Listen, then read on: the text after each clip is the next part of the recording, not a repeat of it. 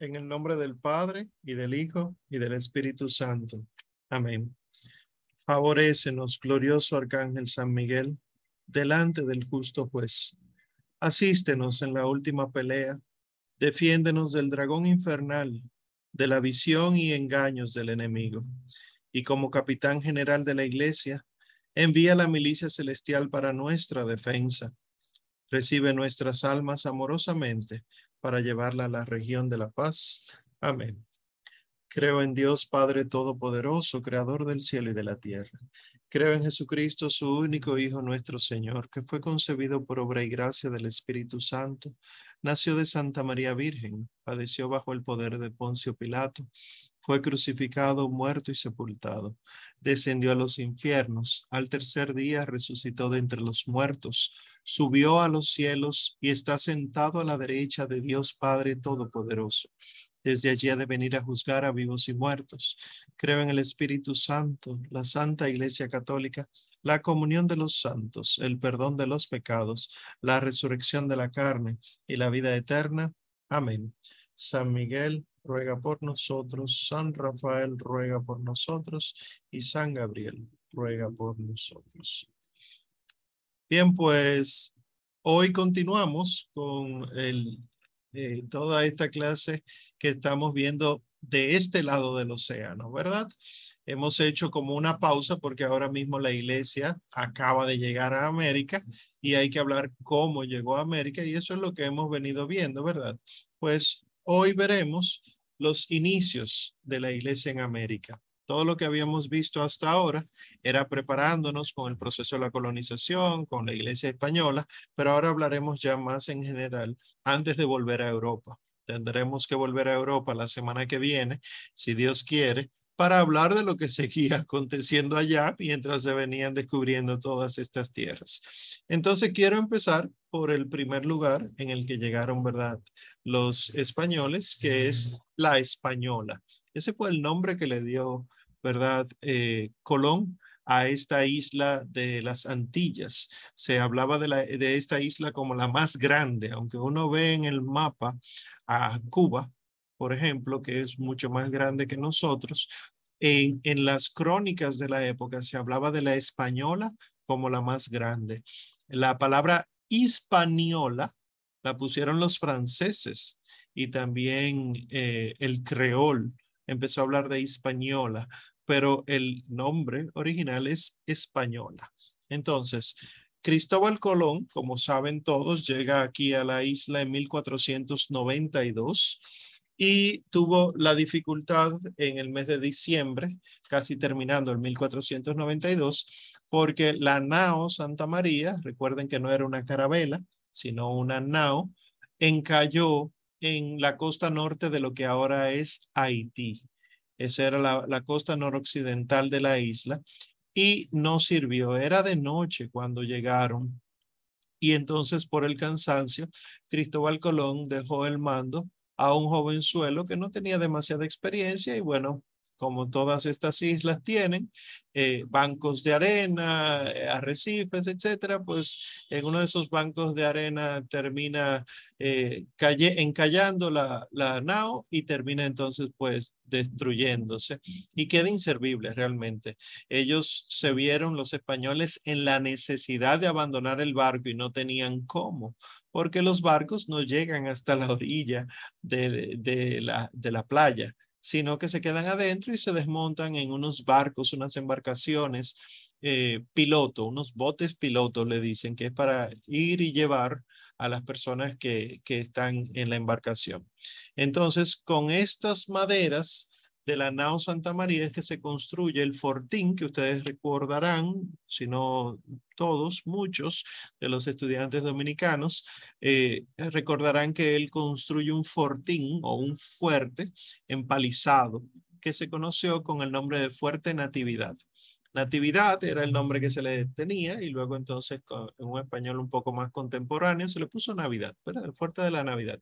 Pero realmente era Natividad que se llamaba. El fuerte Natividad porque eh, todo esto ocurrió en Nochebuena, todo esto que estamos hablando hasta ahora. Y para sorpresa de mucha gente, en cualquier sitio donde uno pueda leer, uno podrá encontrar que la población taína que había en ese lugar tenía como cacique a Guacanagarix. Es decir, la isla española estaba dividida en cinco cacicazgos. El cacicazgo de la parte noroccidental era el cacicazgo de Marién y el cacique era Guacanagarix. Pues el, el cacique mandó ayuda de taínos a los españoles para rescatarlo. Es decir, ellos, los taínos, lo recibieron con agrado, mandó, mandaron canoas para rescatar a los españoles, los trajeron a tierra firme y esos mismos taínos ayudaron a la construcción del fuerte de la natividad. Es decir, que no es ¿verdad? Como hemos venido viendo en todos estos videos y, estas, estas discusiones que hemos tenido, no es que vinieron a pelear y había una pugna constante, para nada. Los taínos lo recibieron con mucho agrado a Cristóbal Colón, la noche buena de 1492 y hasta construyeron el, el fuerte Natividad. Sin embargo, aquí en la isla había otro tipo de indígena que no era taíno, era de los caribes, que era Caonabo. Caonabo era caníbal. Los caribes eran caníbales, comían carne humana y estaba en conflicto constante con el cacicazgo de Marién, es decir, con Guacanagarix. Y cuando entonces Cristóbal Colón deja a los españoles, a unos cuantos españoles en el fuerte Natividad, ¿por qué? porque para volver a España solamente había dos naves, entonces la Pinta y la, y la Niña. Entonces se queda un grupo acá para establecer el asentamiento, pero sobre todo porque no cabían de vuelta a España. Y entonces Caonabo eh, vio eh, esta alianza entre españoles y taínos de Guacanagarix como una amenaza contra él y su cacicazgo, y él, atento a él, fue y destruyó el fuerte Natividad. Algunos dicen que fue que los españoles empezaron a tomar el oro y se pusieron eh, de necios a tomar a las taínas del cacicazgo de Caonabo y que entonces esto molestó a Caonabo. Sin embargo, no hay registros de eso de la época. De hecho, los testimonios que hay de la época lo que dicen es que los taínos, cuando Cristóbal Colón llega de nuevo en su segundo viaje en 1493, los taínos tratan de explicarle qué fue lo que pasó y dicen que fue motivación exclusiva de Caonabo y que con todo y todo Cristóbal Colón decidió pensar que probablemente los españoles se portaron de manera indebida. O sea que no es un registro, sino una asunción de Cristóbal Colón y los testimonios pues eh, quedaron ignorados. Esto está en las crónicas de, de los viajes de Colón, está tal cual se los estoy diciendo. Entonces, eh, este fortín o fuerte de Natividad es destruido en 1493 y Guacanagarix incluso se atrevió a salir a pelear en defensa de los españoles eh, en la ausencia de Cristóbal Colón y resultó mal herido. Y por eso entonces cuando Cristóbal Colón vuelve en el segundo viaje encuentra a Guacanagarix herido. No sé si ustedes saben que en nuestro país se habla de un complejo de Guacanagarix. Este complejo de Guacanagarix, este concepto, eh, a lo que hace referencia es a uno preferir las cosas de fuera en lugar de las de dentro, las locales. Este concepto fue acuñado en los años 90, o sea, es de hace poco, 1990, eh, en comparación con esa situación de la época, pero hablando de una situación política en específico. Pero eso es una interpretación que dio ese individuo que dijo eso en los años 90 y que de ahí en adelante se ha propagado como si fuera una verdad. Guacanagarix no estaba eh, prefiriendo a los em, españoles por encima de los taínos, que jamás en la vida. Guacanagarix lo que estaba era defendiendo a los españoles frente a un ataque injusto de unos taínos equivocados, eh, de manera especial Caonabo, ¿verdad? Y, los de su casicasco. Entonces, eh, como esta era la situación y ya el, fuerte Natividad estaba destruido en, en, el segundo viaje de Colón cuando él regresa, él decide entonces, como viene con muchas más personas, viene con 1.500 personas aproximadamente, él decide mudarse de esa zona y todo en la costa norte, eh, dirigirse como 100 kilómetros más hacia el este. Y ahí decide entonces fundar no un fuerte, sino una villa, una pequeña ciudad, que esta es, eh, le puso el nombre de la reina Isabel, a quien él tanto admiraba y estimaba, y esa fue la primera ciudad, la primera villa del Nuevo Mundo, eh, en la villa de La Isabela. La Isabela recibe este nombre en honor a Isabel y fue fundada en 1493. Y fue ahí en la villa de la Isabela, eso ya es territorio que corresponde a la actual República Dominicana, fue ahí en la Isabela donde se celebraron las primeras misas en América, el 6 de enero de 1494, el día de la Epifanía del Señor. Y digo las misas porque recuerden que para esta época no había concelebración de misas. La concelebración es, es un invento del Concilio Vaticano II. Eh, antes los sacerdotes no se ponían todos a extender todos juntos las manos sobre un solo altar, sino que cada uno tenía que celebrar su propia misa. Y así cuando el padre Bernardo Boil, que lo hemos hablado, eh, o lo comentamos, cuando el padre Bernardo Boil celebra la Santa Misa, pues los otros sacerdotes acompañantes también celebran la misa el 6 de enero de 1494. En este segundo viaje, entonces, de 1493 de Cristóbal Colón, le acompaña el médico Diego Álvarez Chanca, que probablemente no lo han escuchado, pero es el primer observador y descriptor de la flora y la fauna en el Nuevo Mundo. Sus eh, descripciones están todavía entre nosotros y es interesante ponerse a leer sobre las frutas, por ejemplo, que había entre los taínos. Uno siempre dice, pero ¿y qué comían los taínos? Yuca. Y se entretenían con el manatí, yuca y pescado. No, había muchas frutas, muchas frutas son descritas por Cristóbal Colón, pero es el doctor Diego Álvarez Chanca que empieza a describir, por ejemplo, la piña, como esta bromeliácea tan interesante, la chinola y todas todos sus derivados, la guayaba, este nombre es taíno, que era incluso utilizado en ceremonias, la guanábana también era, eh, es un nombre taíno. Muchas frutas y muchas realidades de flora y fauna son descritas por el doctor Diego Álvarez Chanca. También vinieron, vino con Cristóbal Colón, Fray Ramón Pané, que mencionamos la semana pasada, que es el autor de las primeras noticias sobre las costumbres religiosas y artísticas de los indios occidentales. Es decir, a Fray Ramón Pané le debemos eh, la historia antes de la colonización. Es decir, él se sentó, aprendió el idioma, no el taíno, sino uno de los dialectos que había de, las tantas eh, tribus indígenas que habían en estas islas. Eh, y fue el primero que habló uno de los dialectos en el Nuevo Mundo. Pero hablando con todos los indígenas, logró recopilar información de qué hacían ellos, a qué se dedicaban, de dónde vienen muchas de, sus costumbres. Este es Fray Ramón Pané, de quien les, sugerí que buscaran el documental, breve documental que hay en YouTube. También vino el mercedario Juan Infante y los franciscanos Rodrigo, Rodrigo Pérez, Juan de Ledel y Juan Tissim. Pues luego de todos estos encuentros complicados con Caonabo y los otros taínos y las dificultades de la Isabela, ¿qué había en la Isabela?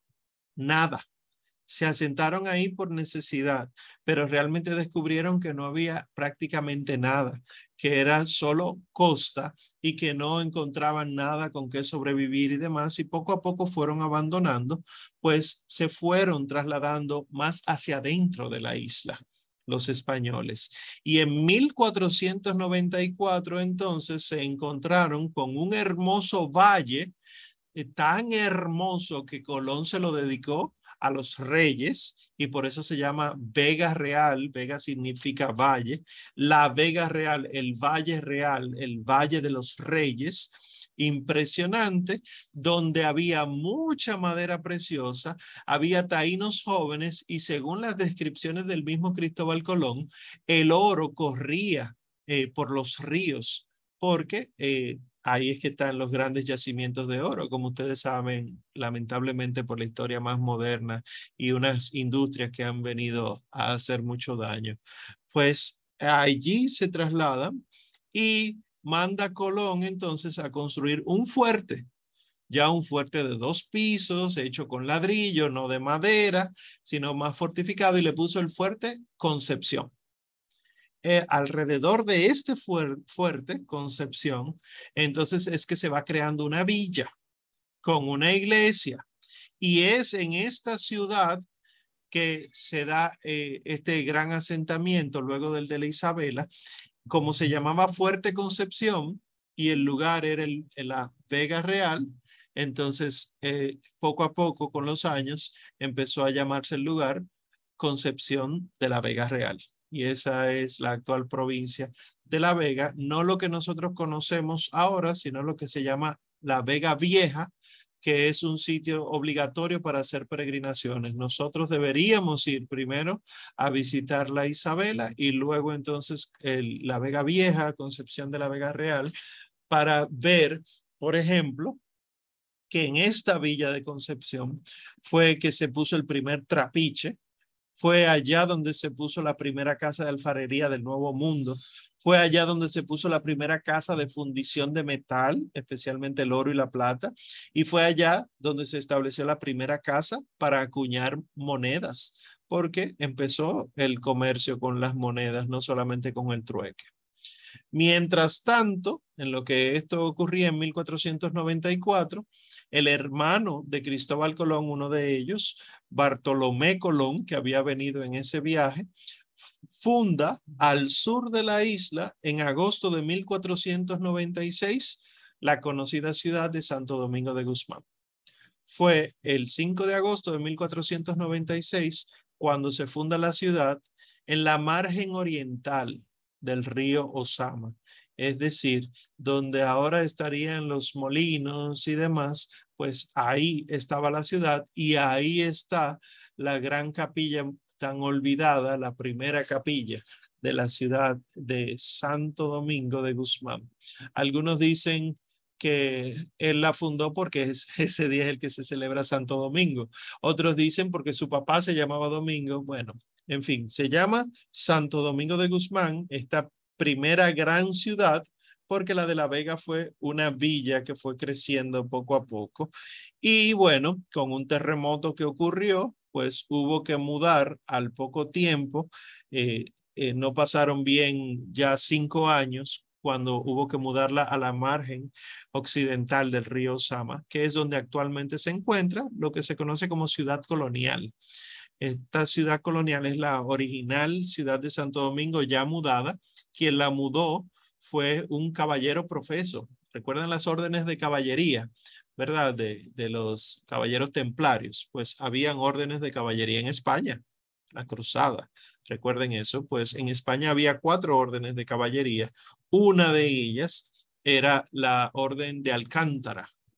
Y pues había un fraile, caballero profeso, que había llegado acá, que de nombre Nicolás de Obando, que es a quien se le asigna esta responsabilidad de, de, construir, bueno, él empieza mudando la ciudad de Santo Domingo para la otra margen del río y él fundó varias ciudades más. Les pongo solo unas pocas, no las pongo todas, porque me interesa mucho que veamos los nombres católicos que tienen originalmente todas las ciudades de la isla española, actual isla de Santo Domingo. Él fundó, por ejemplo, Compostela de Asua. Ahora le dicen Asua de Compostela. Eh, ¿Y qué tiene de católico eso? Compostela viene del, del el uso oral del español antiguo, Campustella, la estrella del campo, la Virgen María.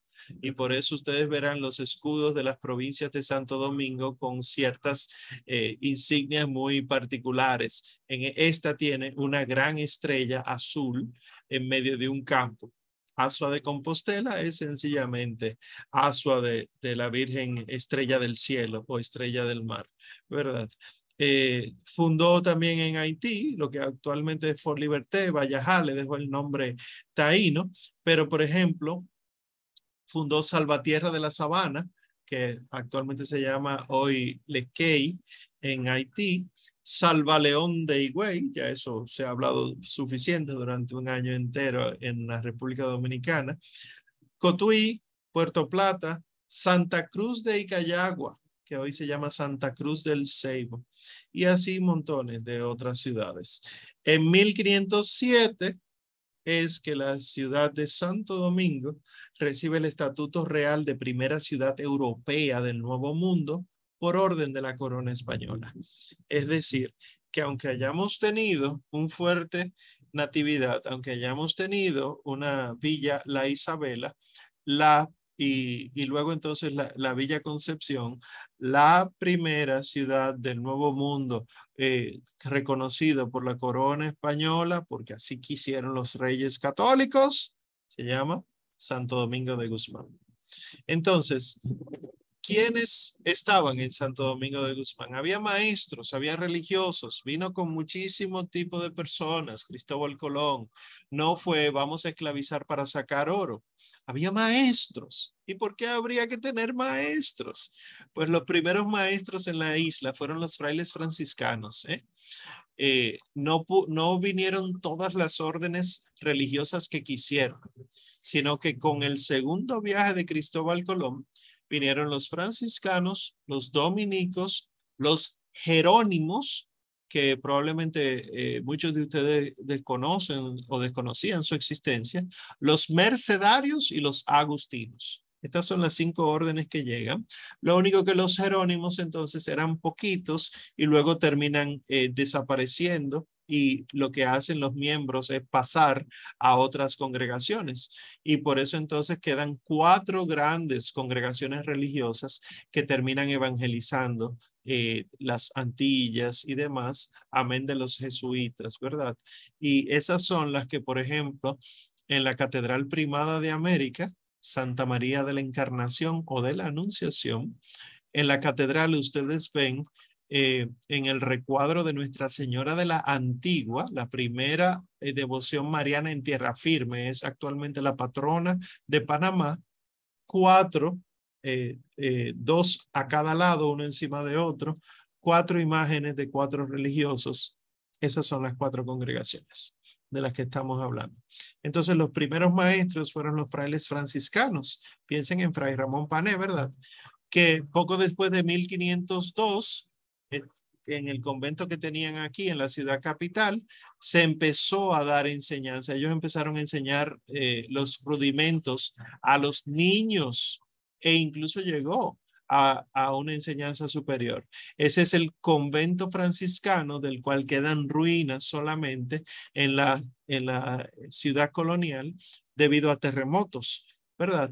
Pero era ahí donde se construía todo. A los franciscanos entonces le siguieron los frailes dominicos, quizá desde 1510, cerca de 1510 empezaron los dominicos a tener incluso alumnos seglares, no solamente alumnos religiosos, sino seglares junto a los aspirantes al estado religioso y ellos fueron los dominicos que por su cuenta porque venían de la escuela de Salamanca, ¿verdad? Procuraron elevar este colegio de ellos a la categoría universitaria. Recuerden que habíamos mencionado las tres grandes universidades del Nuevo Mundo. La de aquí fue la primera, aunque no es la que tiene el título de primada. La bula de, del Papa Pablo III, In Apostolatus Culmine, de 1538, es la que instituye la Universidad Santo Tomás de Aquino con los mismos privilegios de la de Alcalá y la de Salamanca. Y luego entonces de los dominicos están los frailes mercedarios que empezaron a, a, ser maestros, a dar clases.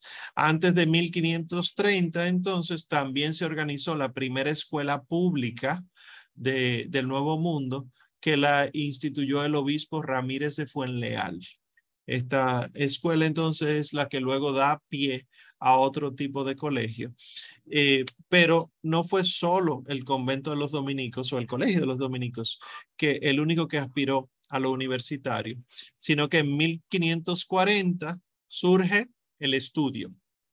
El estudio, aquí en la ciudad de Santo Domingo, fue dotado por Hernando, Hernando perdón, de Gorjón, es decir, él fue el patrocinador de todo eso.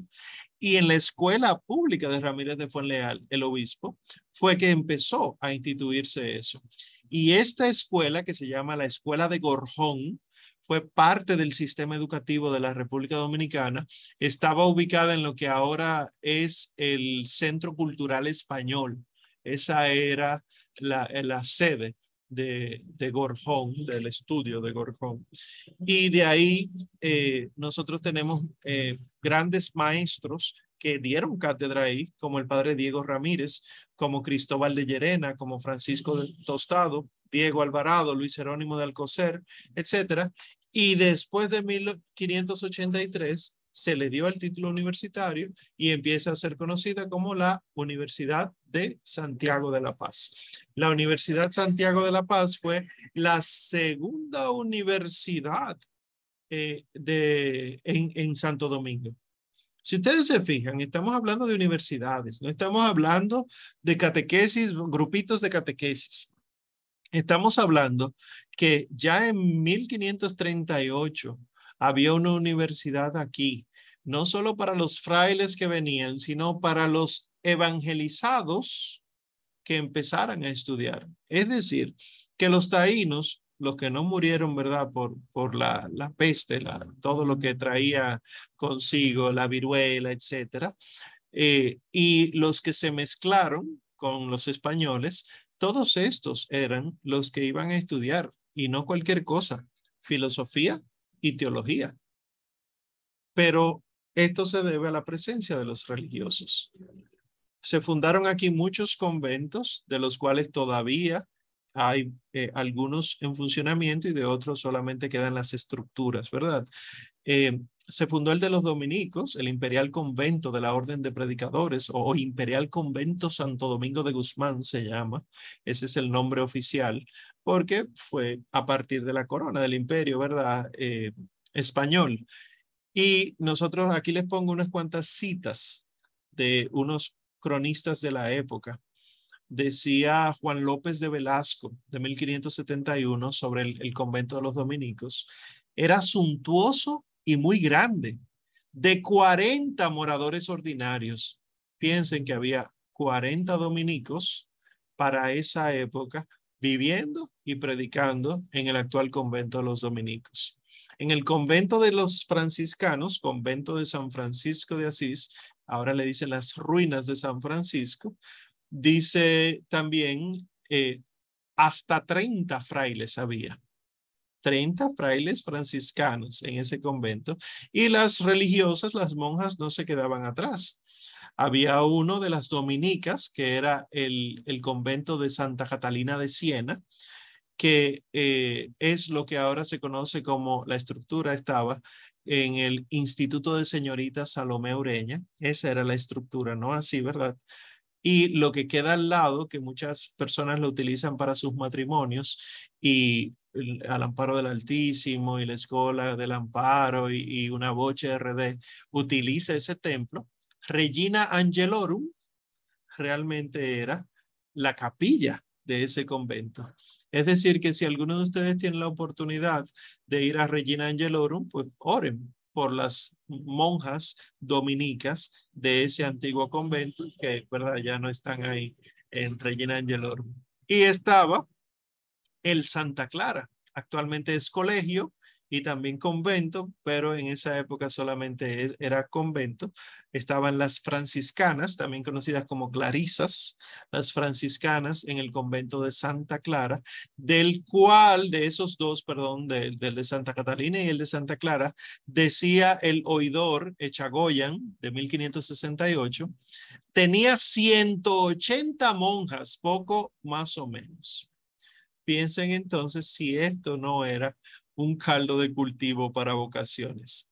El mismo Chagoyan dice que los conventos eran de gran honestidad y religión, y en ellos, decía otro cronista, Oviedo, en su libro de historia eh, de la época, dice, en ellos hay personas de tan religión y gran ejemplo que bastarían a reformar a todos los otros monasterios de otros muchos reinos, porque son santas personas y de gran doctrina. Es decir, que no era cualquier cosa, no era este, este, este, este ejemplo que siempre nos dan de asesinos en serie, de taínos, sino todo lo contrario. Los mercedarios también tenían la Orden de la Merced. Entre 1514 y 1518 contaban con Fray Bartolomé de Olmedo, que era luego el que iba a ayudar a conquistar México, espiritualmente hablando, ¿verdad? De los doce apóstoles que, que se enviaron a México.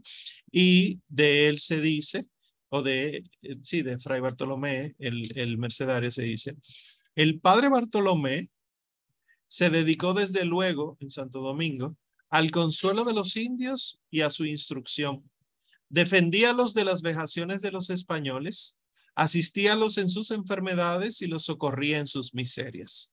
Instruía a los niños para ganar a los padres, movía y convencía a los cristianos para que edificasen a los idólatras. Es decir, que era un trabajo real el de los religiosos aquí presentes. No era fácil, recuerden que dentro de las dificultades estaba el mal ejemplo de los españoles que no estaban convertidos, eso no era la totalidad de los españoles, pero también entonces había que evangelizar a estos idólatras paganos. Entonces, aquí le pongo solamente un ejemplo de la impresión primera que tuvo Cristóbal Colón cuando se enteró de la isla española y, y luego la visitó. Estos son los apuntes de él, de uno, de, del diario de Cristóbal Colón, dependiendo de, desde el 11 de diciembre al 25 de diciembre que termina llegando acá. Estos son solo extractos, ¿eh? no está así todo agrupado. Él decía, es tierra toda muy alta, por la tierra dentro muy grandes valles y campiñas y montañas altísimas, todo a semejanza de Castilla. Un río no muy grande viene por unas vegas y campiñas, que era maravilla ver su hermosura.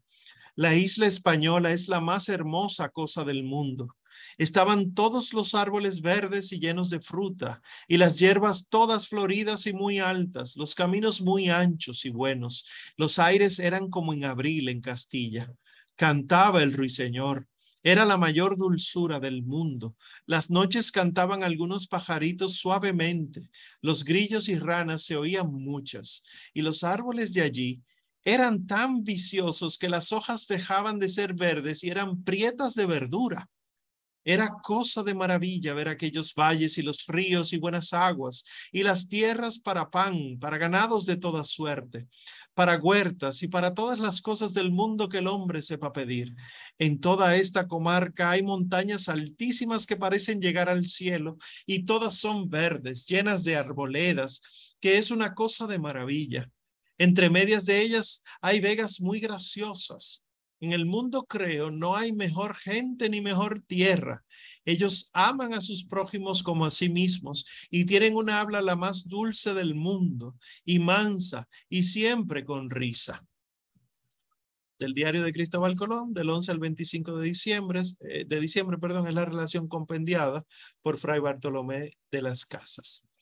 Y también de los escritores que se formaron acá, hubo uno que visitó la ciudad de Santo Domingo y escribió el primer poema en, en la tierra del Nuevo Mundo y habla muchísimas cosas eh, interesantísimas de la época. Es titulado Elegías de varones ilustres de Indias y el autor es Juan Castellanos, un sacerdote, un presbítero que vivió entre 1522 y 1607.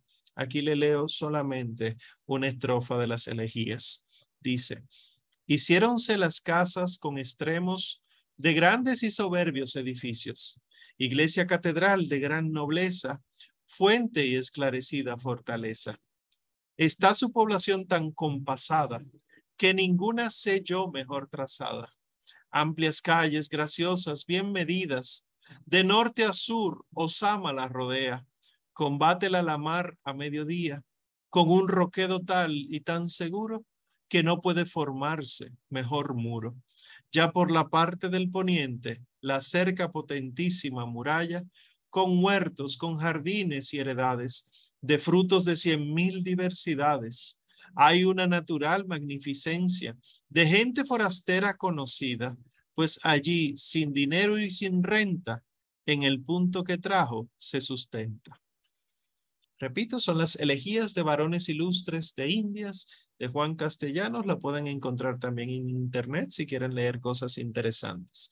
Así es que llega la iglesia a la española y de la española, en la española, perdón, se vuelve como un cuartel general, hablando, ¿verdad?, en términos militares, pero de la iglesia. De ahí, de la española, es que salen las misiones a México, a Perú y al resto del continente. Entonces, hablemos de México rápidamente, sobre Hernán Cortés y los aztecas. Ya en tierra firme, los colonizadores se encontraron con otro tipo de tribus, porque no eran tribus pequeñas, sino que eran un poco más grandes. De hecho, eran conocidos como imperios. El imperio azteca tenía la particularidad, como ya ustedes vieron en los videos, que era un pueblo guerrero que esclavizaba a la mayoría de las tribus nativas de México y Centroamérica. Su religión era pagana, pero era tan feroz que era sostenida a base de sacrificios humanos, ¿verdad? Ya eso lo habíamos comentado. Y creían en un dios guerrero. Este dios guerrero es Quetzalcoatl, que debía retornar, según ellos, al imperio, específicamente para la fecha en la que justamente llegó Hernán Cortés. Y por eso muchos historiadores dicen que esperando ellos, los aztecas, un dios guerrero vestido de plata para esa época y se, y se encuentran con este, eh, con Hernán Cortés vestido de latón, de lata, brillante como la plata, pues ellos creían que era el Quetzalcoatl y entonces muchos se pusieron de parte de Hernán Cortés. Hernán Cortés de Monroy y Pizarro Altamirano llegó en 11 naves, 11 barcos y 500 hombres. El primer gobernador de Cuba, así era el nombre que le daban los indígenas a esa isla, Colón la llamó Juana, por la hija de, Isabel de Castilla. El primer gobernador de allá, Diego Velázquez de Cuellar, había enviado a Cortés para empezar el comercio con las tribus de, de tierra firme. Y de camino al centro de México, entonces eh, Cortés se encuentra con una indígena nativa que pasó a ser intérprete de él y de los españoles. Es la llamada Doña Marina. Doña Marina, mal llamada la Malinche, eh, que es, eh, hace que uno piense que ella era mala y realmente era que eh, los locales, ella adoptó, ella, ella decidió ser bautizada y decidió ponerse el nombre de Marina. Y entonces los locales entendían de Marina, Malín, y empezaron a decirle Malín, Malín, y derivó en Malinche. Y actualmente en México el malinchismo es cuando tú prefieres las cosas de fuera en lugar de las locales. Y complejo de Guadalajara, pero versión mexicana. Lamentablemente una mala interpretación, porque doña Marina lo que hacía era de traductora y ayudaba dándole información a los españoles sobre la política y la cultura de los aztecas.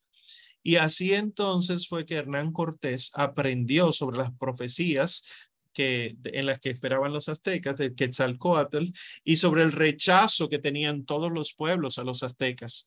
Porque recuerden que los aztecas no eran todo un imperio, ¿verdad? Bien bonito, el Edén, sino que maltrataban a todos los que conquistaban. Y los conquistados eran esclavos de los aztecas.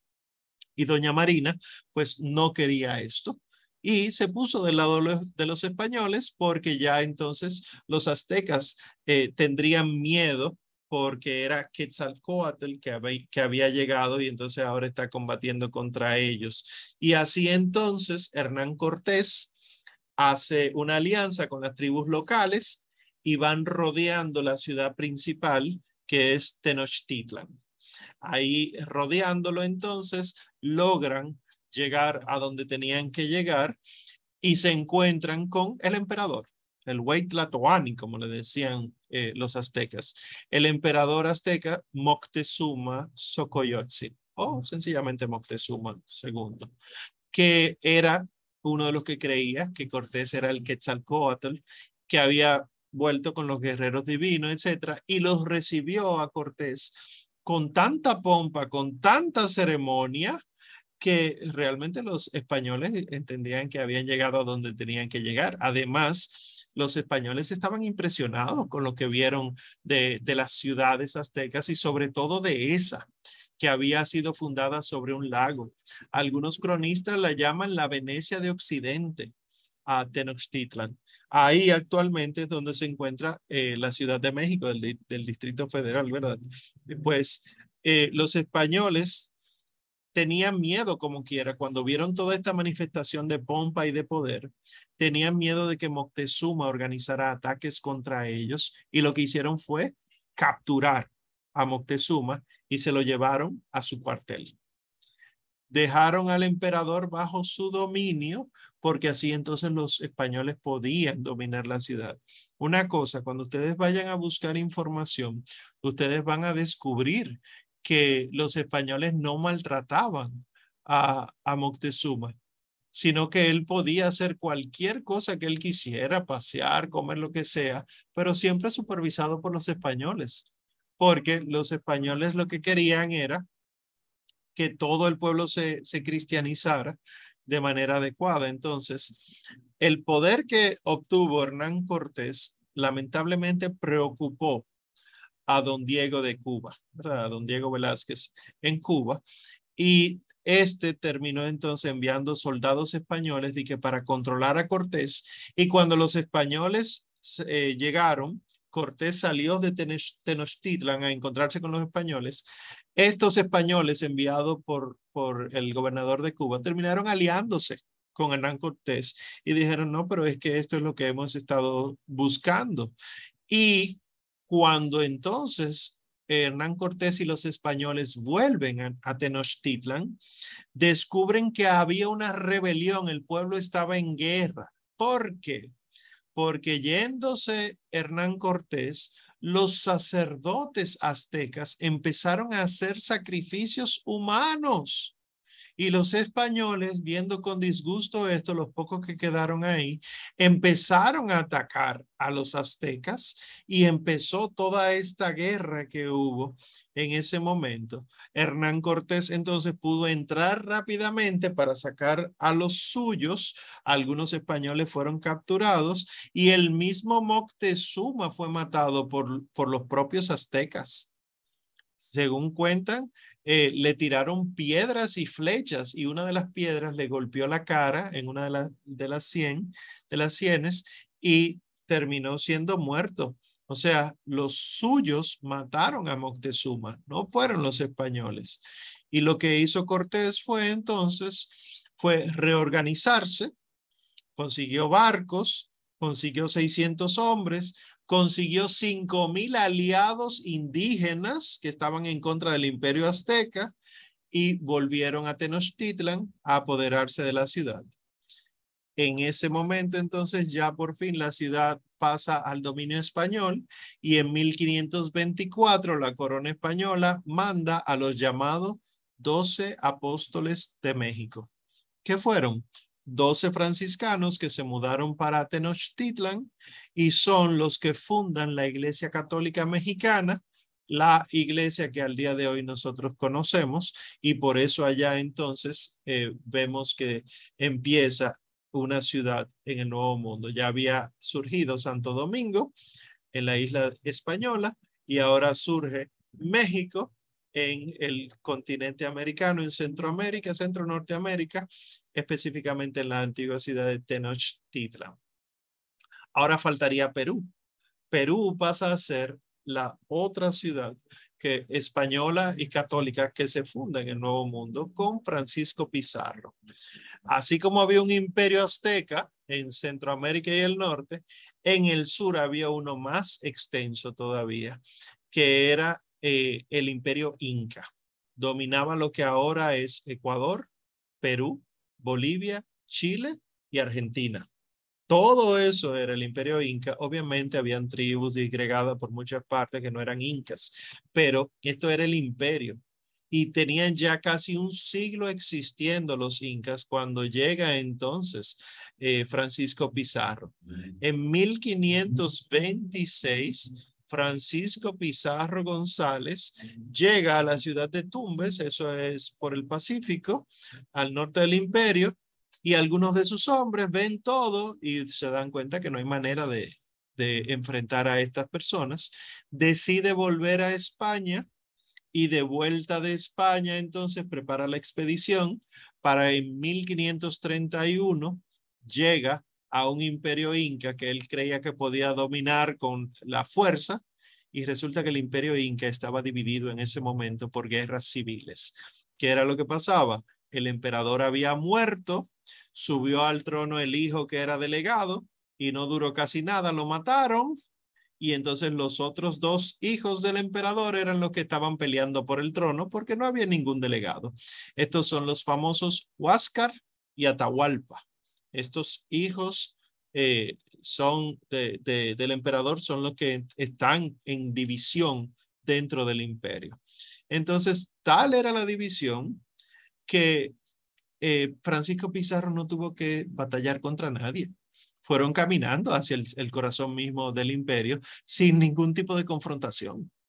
Entonces, como ya él había armado su gran ejército, este grupo grande es el que llega al corazón del imperio y en ese momento quien había reclamado el trono era Atahualpa, no Huáscar. Atahualpa tenía hasta 80 mil incas a su favor y Atahualpa eh, cuando vio este grupo grande de españoles, quiso sorprenderlos con pompa también, con, demostrando que él era poderoso, con riquezas, con majestad, e invitó a Pizarro a Cajamarca. Cajamarca eh, es, era como una ciudad de, diríamos, de veraniego, de vacaciones, porque ahí había unas, hay todavía aguas termales, y esa era eh, la ciudad de, de de veraniego del emperador Inca. Y entonces hacia allá fue invitado Francisco Pizarro, pero Pizarro, por temor a una emboscada, porque él veía que tenía mucho poder, aunque no tenían armas, prefirió invitar eh, a, a Atahualpa a cenar en el campamento español. No, hombre, ¿cómo se va a poner a eso usted, señor emperador? Venga aquí al campamento español. Atahualpa llegó con toda su pompa, con todos sus nobles, y Pizarro entonces lo capturó, mató a sus nobles, y Atahualpa, a cambio de su libertad, ofreció una habitación llena de oro. Mira, libérame y te doy todo este oro. Pero los españoles entonces se dieron cuenta que la cosa estaba sospechosa. ¿Por qué? ¿De dónde habrá sacado ese oro? ¿Qué fue lo que pasó con su hermano Huáscar? Etcétera. Lo pasaron a juicio y descubrieron entonces que Atahualpa se había robado ese oro de Cusco. No era de él, aún siendo el emperador, se lo robó. Que él había matado a su hermano Huáscar, o sea, fue acusado de, de fratricidio. Que él había violado a muchas mujeres, incluyendo eh, media hermanas. Entonces lo acusaron de incesto y por eso entonces termina siendo pasado a juicio Atahualpa y Francisco Pizarro entonces se queda con eh, el, el Perú, básicamente. Y ahí es donde se funda eh, la otra ciudad. Y estas tres ciudades, Santo Domingo, en la española, México, en el actual México, y Perú, son las, las sedes de la Iglesia Católica y las tres forman la primera diócesis del Nuevo Mundo que se debía directamente a España. Esta gran diócesis es lo, donde ocurre toda la historia de la colonización de, de, de la Iglesia Católica, perdón, de la evangelización. Y es en este contexto que ocurre la aparición de Nuestra Señora de Guadalupe, que alguno de ustedes preguntaba la semana pasada.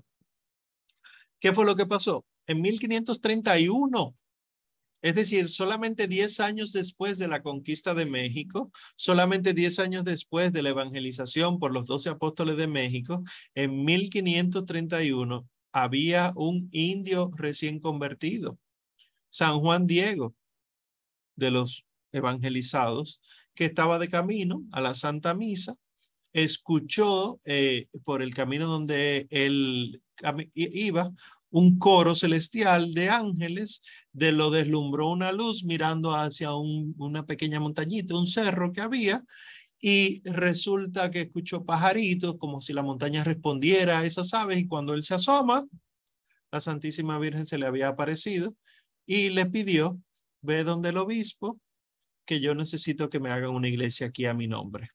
San Juan Diego muy humilde fue, le pidió al obispo, el obispo no le creyó, era el primer obispo de México, San eh, Juan de Zumárraga, sin el San delante, Juan de Zumárraga, y pues lo despachó y dijo, no, así no. Y así lo hizo en varias ocasiones hasta que le dijo, mira Juan Diego, yo necesito una señal para ver si es verdad. Y así entonces Juan Diego le pidió a la señora un signo. Y la Virgen dijo que claro que sí, se le dará el signo al obispo, ve allí y recoge estas rosas. Y recogió las rosas. Cuando Juan Diego las puso en, sus, en su tilma, esta, esta tela que servía para muchas cosas, para los aztecas, pues se la lleva a Juan de Zumárraga, las rosas caen en el piso y qué sorpresa cuando descubre que estaba pintada la Virgen Santísima en la tilma. Eh, dio mucho trabajo erradicar la superstición en todos estos pueblos paganos en América. Y haber detenido los sacrificios humanos por la fuerza y destruir los templos paganos, de primera intención no hizo que se convirtieran, sino que hubiera un rechazo a los conquistadores.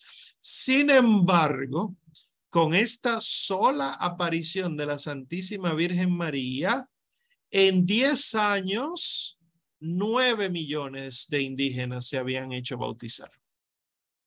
Fíjense si el cielo podía más que cualquiera de nosotros. Entonces aquí les dejo un brevísimo extracto del relato original. Pueden buscarlo en internet. Se llama Nikam eh, Mopowa, que es el relato original escrito pocos años después del acontecimiento. Aquí los leo rápidamente, el extracto breve. Es hermoso, muy lindo. Dice, era sábado muy de madrugada el hijo, el indio Juan Diego, venía en pos de Dios y de sus mandatos. Y al llegar cerca del cerrito donde se llama Tepeyac, ya relucía el alba en la tierra. Allí escuchó cantar sobre el cerrito. Era como el canto de variadas aves preciosas. Al interrumpir sus voces, como que el cerro les respondía. Hacia allá estaba mirando, hacia lo alto del cerrillo, hacia donde sale el sol, hacia allá, de donde procedía el precioso canto celestial. Y cuando cesó de pronto el canto, cuando dejó de escucharse, entonces oyó que le llamaban de arriba del cerrillo. Le decían, Juanito, Juan Dieguito. Luego se atrevió a ir donde lo llamaban. Ninguna turbación inquietó su corazón, ni ninguna cosa lo alteraba. Antes bien, se sentía alegre y contento por todo extremo. Fue a subir al cerrillo para ir a ver de dónde lo llamaban y cuando llegó a la cumbre del cerrillo, contempló una noble doncella que allí estaba de pie. Ella lo llamó para que fuera juntito a ella. Y cuando llegó frente a ella, mucho le maravilló cómo sobrepasaba toda admirable perfección y grandeza. Su vestido como el sol resplandecía, así brillaba, y las piedras y rocas sobre las que estaba como que lanzaban rayos, como de jades preciosos, como joyas relucían, como resplandores del arco iris en la niebla reverberaba la tierra, y los mezquites y los nopales y las demás variadas hierbitas que allí se suelen dar parecían como plumajes de quetzal, como turquesas aparecía su follaje y su tronco, sus espinas, sus espinitas relucían como el oro. Le dijo Juan Diego, ya esto es eh, al obispo. Señor mío, gobernante, en verdad ya hice, ya cumplí según me ordenaste. Así fui a decirle a la señora, mi ama, la niña celestial, Santa María, la amada Madre de Dios, que tú pedías una señal para poder creerme, para que le hicieras su casita sagrada allá donde ella te pedía que la construyeras. Y también le dije que yo te había dado mi palabra de venir a traerte alguna señal, alguna prueba de su venerable voluntad, como me lo encargaste. Y ella escuchó bien tu venerable aliento, tu venerable palabra, y recibió con alegría tu petición de la señal, de la prueba, para que se haga, se cumpla su amable voluntad. Y me mandó a la cumbre del cerrito, en donde antes yo la había visto, para que allí cortara diversas flores como las de Castilla. Y yo las fui a cortar, se las fui a llevar allá abajo, y con sus venerables manos las tomó Luego de nuevo las puso en el hueco de mi tilma para que te las viniera a traer, para que a ti personalmente te las entregara. Aquí las tienes. Hazme el favor de recibirlas. Y luego extendió su blanca tilma, en cuyo hueco estaban las flores, y al caer al suelo todas las variadas flores como las de Castilla, luego allí en su tilma se convirtió en señal, se apareció de repente la amada imagen de la perfecta Virgen Santa María, Madre de Dios, en la forma y figura en que ahora está, en donde ahora es conservada en su amada casita, en su sagrada casita en el Tepeyac, que se llama Guadalupe. Nicam Mopowa, cerca de 1556. Pues esto fue el acontecimiento en México. Sin embargo, los jesuitas, como habíamos visto con respecto de Asia, tenían, tenían en ese momento un papel también preponderante. Uno de los jesuitas que se destaca en la época es San Pedro Claver. San Pedro Claver con los esclavos. Fíjense que una de las cosas que nos dicen los que no han estudiado es que aquí se esclavizaba todo el mundo esclavos los taínos, y como los taínos los matábamos por, eh, por el maltrato, tuvimos que buscar africanos para esclavizarlos. Y éramos malos en todo eso. Eso no era la realidad. Los portugueses, no la iglesia española, los portugueses, como los árabes en el Medio Oriente y África, fueron los que llevaron esclavos a Europa en el siglo XVI a manera de resolver la disminución de la mano de obra. ¿Por qué los portugueses? Recuerden que ellos eran los que tenían el dominio de las costas de África y que esto fue parte de lo que se acordó no solamente en, el Tratado de Tordesillas, sino en las bulas de alejandrinas del Papa Alejandro VI. Es decir, todas las costas del sur de las Canarias, todas las costas de África eran de Portugal. Y luego entonces, con el Tratado de Tordesillas, pues todo lo otro que nosotros conocemos del imperio español, ¿verdad? Entonces, en estas expediciones a lo largo de la costa africana, los marineros portugueses compraban muchos esclavos y hacían un mercado de mano de obra esclava. Y entonces con el crecimiento del, de los imperios, de los holandeses y de los ingleses, estos dos eran los que dominarían el tráfico de Occidente y traerían entonces a América miles de africanos a sus colonias en Norteamérica. Ese periodo en Norteamérica se prolonga hasta el siglo XIX. Sin embargo, en la corona española terminó casi al instante porque sí se traían los esclavos porque acababan de disminuir los taínos por asuntos de enfermedad, pero había siempre esta pugna entre los conquistadores españoles que no estaban convertidos y los religiosos de la corona española, es decir, la Iglesia Católica. Uno de los misioneros que se destacó, como les decía, en el trabajo de aliviar el sufrimiento de los esclavos africanos fue San Pedro Claver. San Pedro Claver viene de España en 1610 a Cartagena, ahora Colombia, antes se llamaba Cartagena de Indias, ¿verdad? Donde existía el mercado más grande de esclavos africanos en el Nuevo Mundo. Y cuando San Pedro Claver llega, queda horrorizado por lo que veía de los maltratos de los africanos y dedicó su vida a su cuidado los barcos venían con 100 esclavos africanos, 30 días metidos en un barco, sin alimento, desnudos, con llagas en las barrigas, eh, asustados porque creían que era a comérselos, que, que los cogían para llevárselo para comérselos. Y esto era horripilante. Cuando estos africanos se desmontaban de los barcos, eran eh, con un terror grandísimo que estaban. Entonces, cuando los barcos llegaban de África, ¿qué hacía San Pedro Claver?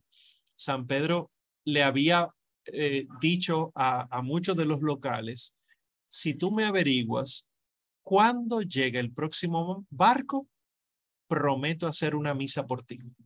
Y así logró saber siempre o casi siempre cuando llegaban los barcos con los africanos. Y entonces en un botecito piloto iba por su cuenta a encontrarse con el barco eh, ya mar adentro y ahí entonces eh, pues recibía muchísimos rechazos. Los, estos conquistadores eh, holandeses e ingleses no querían saber de este San Pedro Claver, lo maltrataban, le hablaban mal. y bueno, pero San Pedro Claver llegaba con alimento y los bajabas, los bajaba, perdón, al bote y a los enfermos lo, lo atendía, les daba palabras de ánimo, mira, no es a comerte, tú tranquilo, etcétera. Curaba las heridas y también los evangelizaba, les enseñaba la fe. En los casi 40 años de estadía en Cartagena, bautizó cerca de 300 mil esclavos negros. Y aquí les dejo eh, dos, una carta de San Pedro Claver en, en su momento que él escribe a los reyes de España. Él dice, ayer 30 de mayo de este año de 1627, día de la Santísima Trinidad, saltó en tierra un grandísimo navío de negros de los ríos. Fuimos allí cargados con dos espuertas de naranjas, limones, bizcochuelos y otras cosas. Entramos en sus casas, parecía otra Guinea, o sea, Guinea Ecuatorial, ¿verdad? Fuimos rompiendo por medio de la mucha gente hasta llegar a los enfermos, de que había una gran manada echados en el suelo muy húmedo, húmedo y anegadizo, por lo cual estaba terraplenado de agudos pedazos de tejas y ladrillos, y esta era su cama, con estar en carnes, sin un hilo de ropa. Echamos manteos fuera, los manteos son las capas que utilizan los religiosos antes eran bien gruesas porque venían de Europa, ¿verdad? Entonces esas capas servían para cuidarles del frío y muchísimas cosas. Pues sigo leyendo. Echamos manteos fuera y fuimos a traer de otra bodega tablas y entablamos aquel lugar y trajimos en brazos los muy enfermos, rompiendo por los demás. Juntamos los enfermos en dos ruedas. La una tomó mi compañero con el intérprete, apartados de la otra que yo tomé. Entre ellos había dos muriéndose, ya fríos y sin pulso. Tomamos una teja de brasas y puesta en medio de la rueda junto a los que estaban muriendo, y sacando varios olores de los que llevábamos dos bolsas llenas que se gastaron en esa ocasión, y dimosle un saumerio, poniéndole encima de ellos nuestros manteos, que otra cosa ni la tienen encima, ni hay que perder el tiempo en pedirle a los amos, cobraron calor y nuevos espíritus vitales, el rostro muy alegres, los ojos abiertos y mirándonos.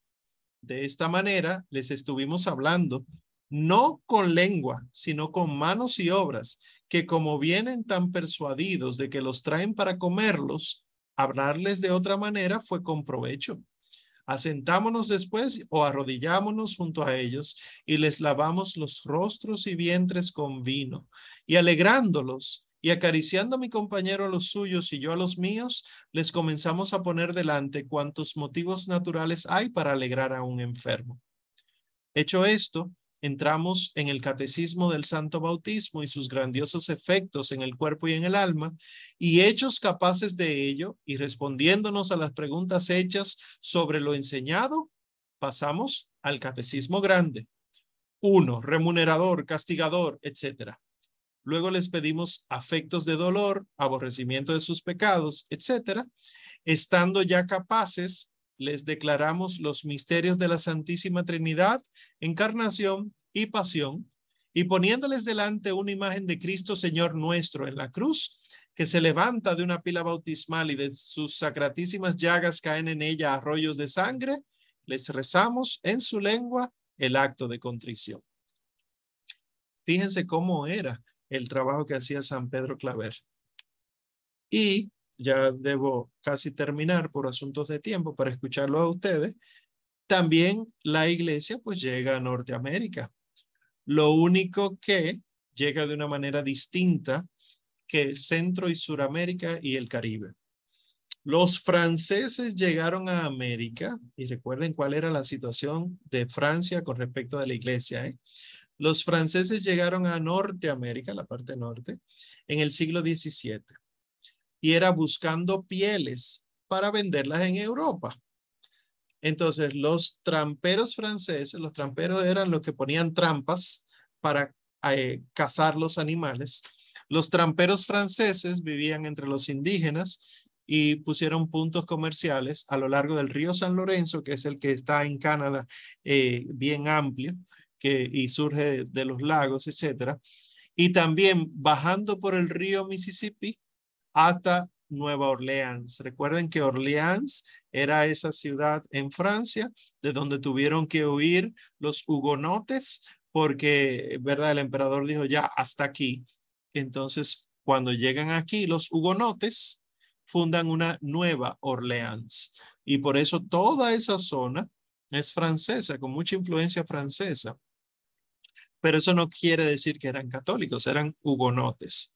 Eran herejes, eh, eh, diríamos, bueno, ustedes lo conocen, eran los herejes de Francia que se hacían, eh, hacían creer que hablaban con un tal Hugo de noche pero en fin, eran unos calvinistas modificados.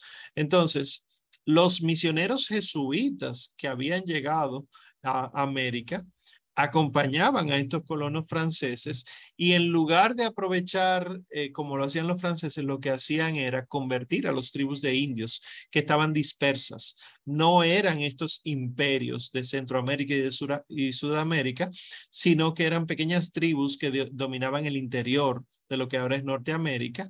Entre estos misioneros estaban Juan de Brebeuf y Isaac Jogues. Los dos son eh, santos. San Juan de Brebeuf llega a Canadá en 1625, estableció una misión entre los hurones, los indios hurones. Durante 16 años, él prefirió la extrema pobreza con tal de vivir en medio de la tribu y evangelizarla. Lamentablemente, muchos se convirtieron, pero lamentablemente en 1647 hubo una guerra entre los hurones y los iroqueses y entonces los misioneros, en lugar de salir huyendo, prefirieron quedarse con los hurones para darle apoyo, para curarlos, para atenderlos, etc. En 1649, entonces, los iroqueses lo que hacen es tomar a los misioneros eh, católicos, a los jesuitas, y torturarlos, martirizarlos. Y así entonces el martirio de San Juan de Brebeuf fue horrible según algunos geógrafos, sufrió más que nuestro Señor Jesucristo en todo su proceso de tortura. Lo mismo pasó, algo similar pasó con San Isaac, Isaac Jogues. Él padeció también en, en las manos de los iroqueses. Él trabajaba en una misión en los Grandes Lagos, fue hecho prisionero en 1642 y lo obligaron como esclavo a trabajar entre ellos, los iroqueses, un año entero, 13 meses. Y cuando lo rescataron por fin, los compañeros, él, le habían arrancado todos los dedos de las manos a mordidas, golpeándolo con, con objetos contusos, etcétera. Y regresó a Francia a curarse, a cuidarse, pero él quiso volver a Canadá y decían eh, los, los superiores de él ¿cómo yo voy a impedir que alguien que anhele el martirio en el nombre del Señor, yo le diga que no, que tiene que quedarse? Y lo dejaron volver a Canadá eh, porque él lo que quería era negociar las paces entre los hurones y los iroqueses. Las negociaciones fueron muy buenas al principio, pero en ese momento la plaga acabó con los cultivos y los iroqueses lo acusaron de hechicería. Cuando llegó este hombre, Isaac fue que empezaron las, las plagas a dañar todo y ahora estamos muriendo de hambre. Entonces en 1646 lo tomaron los iroqueses, lo agarraron, lo golpearon a muerte e incluso el, golpe ya final lo dieron con una tomahawk. La tomahawk es un hacha eh, propia de los iroqueses. Con eso entonces le dieron en la cabeza y terminaron matándolo. Eh, solamente les dejo eh, un texto aquí de la misión jesuítica en Canadá, eh, cómo era que vivían esos jesuitas en el norte. Dice el texto, En la choza no es posible mantenerse de pie, parte porque es demasiado bajo el techo y parte por la humareda, que no deja ni siquiera respirar. Así que hay que estar tendido sobre el suelo o acurrucado en cuclillas.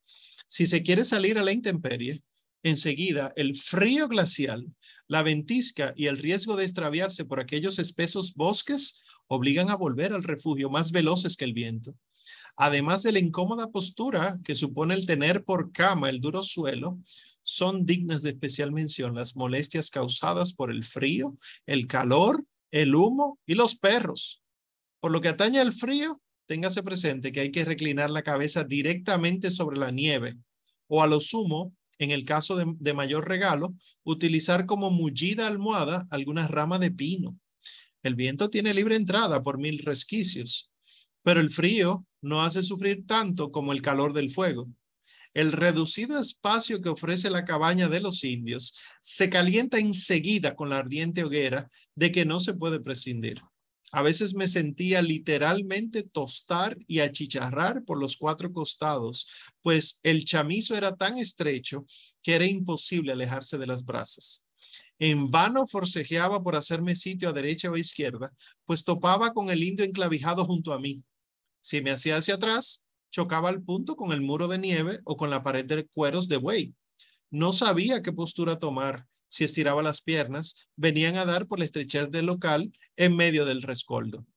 El alimento habitual consistía en un poco de maíz triturado como mejor se podía entre dos piedras y amasado generalmente sin más condimento que el agua de río. Conviene hacerse violencia para comer sus puches de maíz y demás mezcolanzas si se las ofrecen, aun cuando tales potajes estén sucios, medio crudos e insípidos. Por lo que toca las mil incomodidades que se ofrecen cuando se anda entre mucha gente, es preciso apechugar con ellas por amor de Dios. Esos son de, los, de las relaciones jesuitas, de los, de los relatos que hacían y mandaban a, a, Francia estos jesuitas. Y el relato del martirio de San Juan de Brebeuf eh, y su compañero. Aquí está también de las relaciones jesuitas. Dice, al padre Juan de Brebeuf le descortezaron toda la piel del cráneo, le cortaron los pies y le descarnaron las piernas hasta los huesos. Y de un hachazo le partieron en dos las mandíbulas.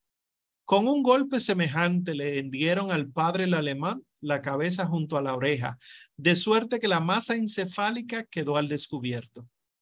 Desde la planta del pie hasta la coronilla, no descubrimos en él parte de su cuerpo que no le achicharrasen en vida.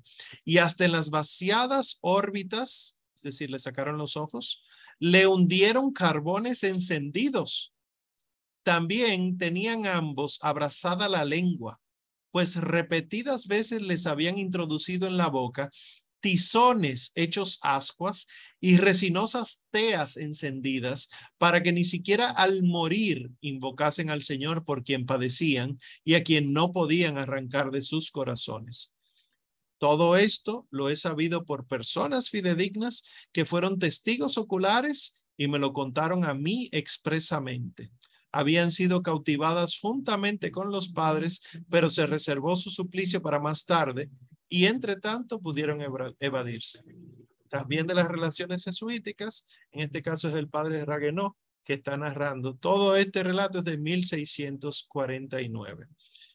Y entonces, los católicos ingleses, ¿cómo llegan? Porque hasta ahora hemos visto todo el imperio español y hablamos ahora de los jesuitas franceses de dónde aparecen estos ingleses que son los que hacen que Estados Unidos, el actual Estados Unidos y una buena parte de Canadá habla, habla inglés.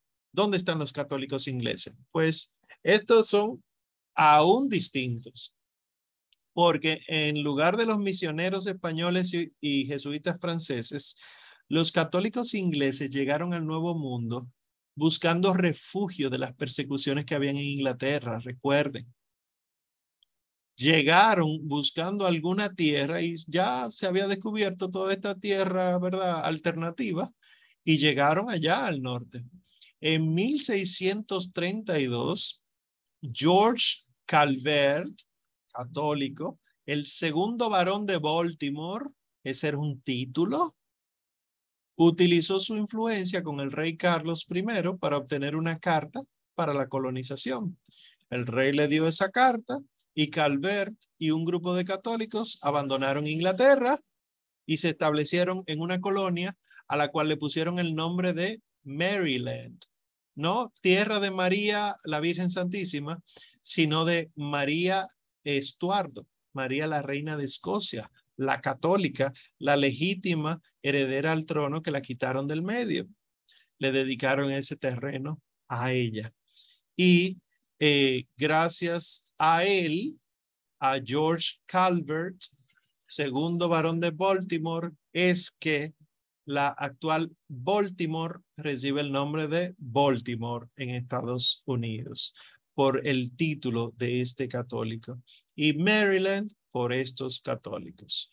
Pero todo lo que llegaba allá arriba al norte eran holandeses y si había ingleses eran más bien protestantes, ¿verdad? Más que católicos y había muchos más protestantes que católicos. Al principio, católicos y protestantes estaban en paz en Maryland porque hubo que eh, emitirse una ley, lo que se conoce como ley de tolerancia en 1649, porque la idea era, espérense, ustedes están llegando a una tierra nueva, no es verdad que vamos a seguir con los conflictos de allá. Y eh, esto quiso apaciguar esta ley. Sin embargo, los protestantes fueron en aumento en el norte de América y los católicos empezaron a sufrir las restricciones. Además de Maryland, o sea, los católicos empezaron a sufrir a causa de los protestantes en Estados Unidos. Además de Maryland, Pensilvania también otorgó la tolerancia a los católicos. Eh, ¿Por qué tolerancia? Porque Pensilvania no era católica. Pensilvania era cuáquera, quaker. Ustedes han oído los quakers. Los cuáqueros, su nombre eh, más correcto sería amigos, amigos de Jesús, pero se le puso el nombre de cuáqueros, los que tiemblan, porque se cree que una de dos razones, o porque siempre estaban predicando, tiembla de horror si te comportas mal delante de Dios, y otros dicen que eran por los temblores, así a manera de los pentecostales, los temblores que ellos manifestaban en medio de sus oraciones. En fin, se llaman cuáqueros y eh, de hecho, Pensilvania se llama Pensilvania por el primer eh, quaker que llegó allá, William Penn, que se le puso el nombre de su papá, apellido Penn, y Silvanio significa bosque. Entonces, el, el, bosque de los Penn eh, es Pensilvania y cuando llegaron los católicos a Pensilvania también se le otorgó entonces cierta tolerancia. Eh, esa fue la norma en todo el, las primeras 13 colonias de Estados Unidos, tolerancia, pero las colonias de Estados Unidos no eran católicas. Fue en, hacia el siglo XVIII que eh, surge el primer obispo en Estados Unidos, el jesuita John Carroll, nacido en Maryland y fundador incluso de la Universidad de Georgetown en 1789. Así que católicos en esas colonias inglesas, las famosas primeras 13, muy pocos. Ahora, católicos en el otro extremo de Norteamérica, en el extremo pacífico, muchísimo, porque no era de Estados Unidos, era de México. Y bueno, pues los misioneros llegaron hasta allá arriba y por eso toda esa zona tiene todos esos nombres de, de San Diego, San Bernardino, Los Ángeles, etcétera. Todas estas eran misiones jesuíticas sobre todo, pero misiones católicas. Dejémoslo hasta acá. Entonces, miren que qué interesante la iglesia en toda América para el siglo XVI ya, ¿verdad? Finales del 15, eh, mediados del 16. Pero me gustaría escucharles a ustedes sus opiniones sobre los videos que estaban asignados o si tienen alguna pregunta, alguna duda con respecto a lo que hemos venido hablando. Pueden levantar sus manos, primero leer el chat, por si acaso han ido comentando algo que yo deba saber. A ver, coincidencia, etcétera. Ok. Eduardo, tienes la mano levantada. Buenas noches. Hello, buenas noches, hermano. ¿Y pueblo? Me parece algo interesante que a las colonias españolas o las colonias organización muy suave, muy amistosa aquí en el Caribe. en México un poquito complicadito, pero igual fue suave. Pero ya cuando nos vamos a las cosas de África por los portugueses, en Canadá, sí va. Entonces, se y también llegó a conclusión de que quizás lo que de la semana pasada, el Papa pidiendo disculpas por los supuestamente confirmes y nos damos cuenta de que el Papa puso un huevo. sí. Hay que reconocerse. Sí, sí, es cierto, es cierto. Hay que mantener el respeto por el Santo Padre, pero de que es verdad que ha colocado un óvulo grande, sí lo puso. Cariñosamente. Y todo me ha concluido lo siguiente, como todo este proceso fue tan complicado, me explicaría mucho de que Estados Unidos es una nación que si bien tiene, entre comillas, cristianismo, el catolicismo siempre ha sido maltratado en ese país históricamente. El católico ya siempre ha sido humillado, por más que uno encuentre catedrales. Por ejemplo, yo viajé a Luciana hace algunos años, yo fui a la catedral de Luciana, a la San Luis, y a pesar de que hay franceses en el downtown, lo que más prevalece es la cultura española. O sea, tú encuentras muchos elementos franceses, que la flor de todo, pero lo que todo conlleva a la catedral, alrededor de la catedral de San Luis, todo es español. Te encuentras muchas veces, incluso te encuentras en la tuya de santo por toda parte. o sea, nada más para decir que uno es realmente fuerte y OP. Que agua, resolvemos. Así es, gracias Eduardo. Sí, hay muchos, muchos testimonios de la presencia de los españoles, de, y no cualquier español, ¿verdad? Estamos hablando del español católico, eh, aquí en el Nuevo Mundo. El afán que hay por hacer desaparecer eso es sencillamente leyenda negra. Bien, eh, Rafael y Virginia, buenas noches, adelante. Buenas noches. Ah, bueno, yo estaba pensando mientras escuchaba esos audios y otros que yo seguí buscando y leyendo y leyendo y leyendo, que cómo es que yo me iba a morir con pensando que el, el padre de las casas fue el defensor de los indígenas, porque eso fue lo que a mí me enseñaron en la historia. Yo nunca, me imaginé que eso no era totalmente cierto. So, Que a, a esta altura del juego yo empecé a descubrir América Yo también.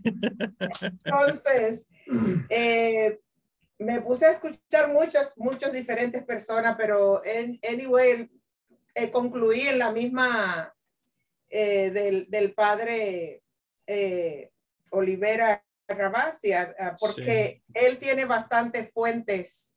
O sea, todo lo que él dice, él lo, lo justifica con fuentes bastante creíbles de historiadores, ¿no? Este, y yo pienso que, que ni es color, todo color de rosa, ni tampoco todo es leyenda negra. E incluso ahora con la clase de ahora, eh, confirmé cuando hablaron de la, del martirio de, del santo que le metían cosas en la boca, él también decía como que le metían Sí, que también se ve que era una, una costumbre porque ahí lo, lo, reafirma de que a él también le metieron una eh, eh, cosa de la boca como para eh, martirizarlo más. Es decir, que, pero definitivamente que esas grandes exageraciones como que ni, ni no se justifica, ni él mismo ni nadie ha podido encontrar fuentes que, que, justifiquen eso. Realmente yo no entiendo, él tendría alguna razón que yo prefiero dejárselo al juicio divino, porque aunque dicen una u otra cosa que, que son posibles, nadie nunca va a saber la verdad de por qué lo hizo. Parece que no, no, todavía no ha aparecido ninguna fuente dentro de la que hemos estudiado que justifique eso. Y lamentablemente, no sé si ustedes se dieron cuenta en el video del padre Javier, lamentablemente esos escritos de Fray Bartolomé de las Casas fueron utilizados por Guillermo de Orange y fue lo que hizo que se dividieran los Países Bajos de católicos. Eh, una parte se metió a calvinista por el padre Bartolomé de las Casas. Ya. Yo me inclino por el término medio que dicen que en el, en el término medio está la virtud. Sí. Pero, o sea, ni una cosa ni la otra. Habrá cosas verdaderas, pero que nunca lo vamos a llegar a saber qué es lo que fue en realidad. Pero esas grandes exageraciones definitivamente que, que, que no pueden ser, no se compaginan con la realidad. En cuanto a lo de la conquista, yo no puedo más que dar gracias a Dios de que fueran los españoles, porque gracias a Dios ah, tenemos el idioma español, tenemos la religión católica que pudo ser cual, yo no me imagino que, que, que, Dios nos librara que fuera un, calvinismo que nosotros no, ahora mismo fuéramos todos calvinistas. Así mismo.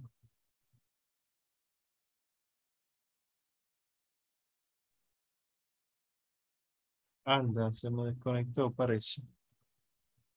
Deja ver qué pasó acá. ¿Qué pasó? ¿Estamos? Yo los, como que los tengo frisados ustedes. También lo salimos. Pero se, se Ah. escucha. Se Ah, bueno, pues adelante, adelante. ¿Se escuchan? Sí, Sí, sí. sí. Ok.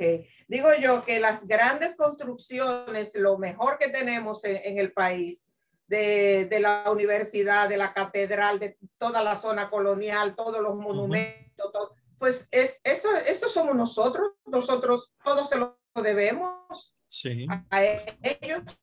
Y yo me pongo a pensar,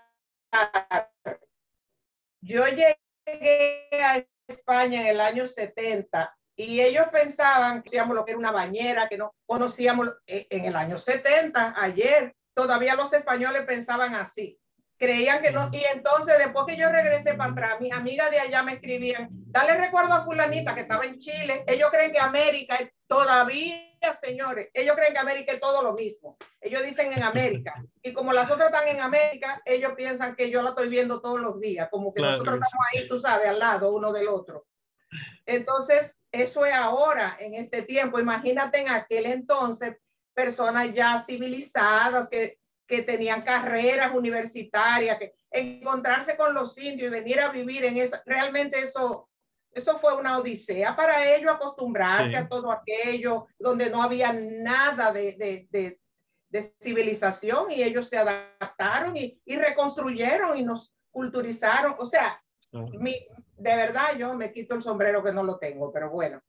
Eh, y no, pues no, de verdad, yo doy gracias a Dios por ellos, por mi idioma, por mi religión, por mi país, por todo lo que somos, por todo lo que hemos sido y, y, y nada, de verdad. a, a esta a altura del juego, pero más vale tarde que nunca. Sí, así es. Gloria a Dios. Gracias, Sí. Virginia. Seguimos con Mariel. Mariel, buenas noches. Adelante. Hola, buenas noches. ¿Se me escucha bien? Sí, señora. Ok. Eh, yo voy también por la misma línea de la señora Virginia, ¿verdad? La que acaba de hablar. Sí. Ok. Es que como dice Rafael Veras, no le puedo decir señora Rafael. Eh, yo el video de Fray Bartolomé de las Casas, yo lo tuve que repetir como tres veces porque yo estaba procesando. porque sí, en el, en el colegio se nos educa de cierta forma y sí sé que no, no me hablaban eh,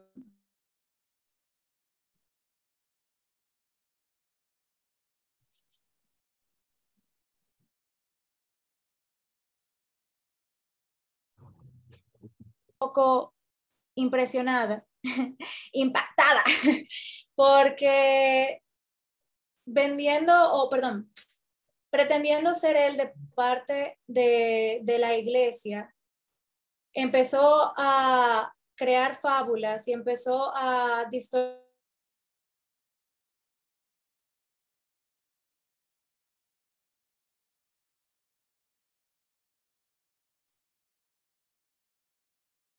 Ay, señores, perdónenme.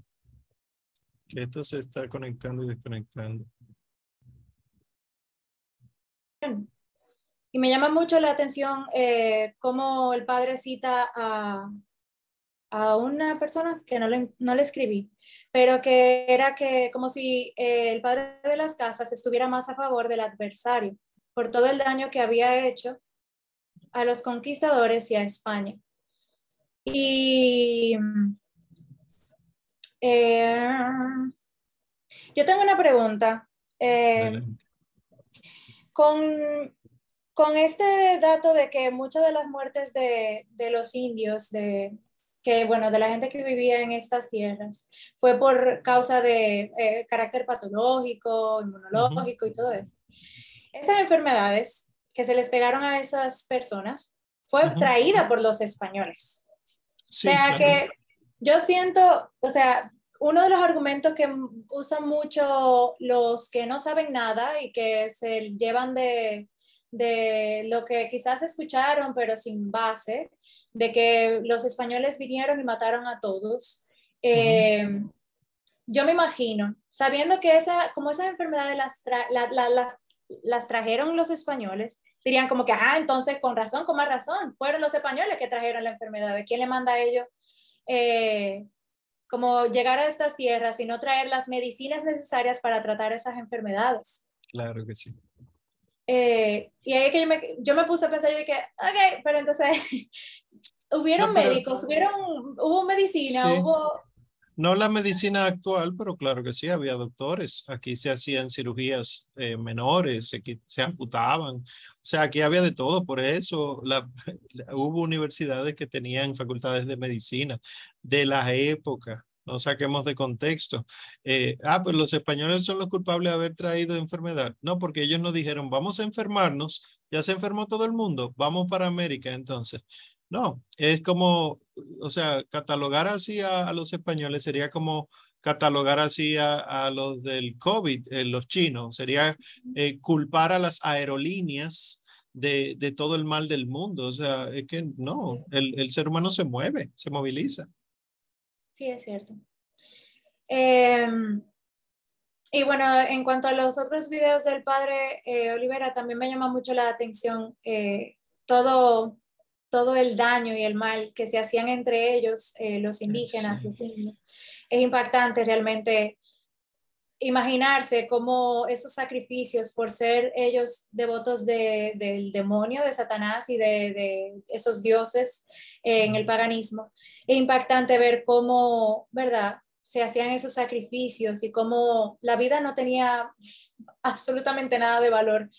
Eh, pero me quedé que no tiene que ver con la historia que él explicaba, pero me quedé así con algo que el padre decía al principio, que el católico que no, que no estudia, que no aprende, no puede defender la fe. Y es como si fuese un hijo, una madre, un padre que dentro de su propia casa no conoce a su familia.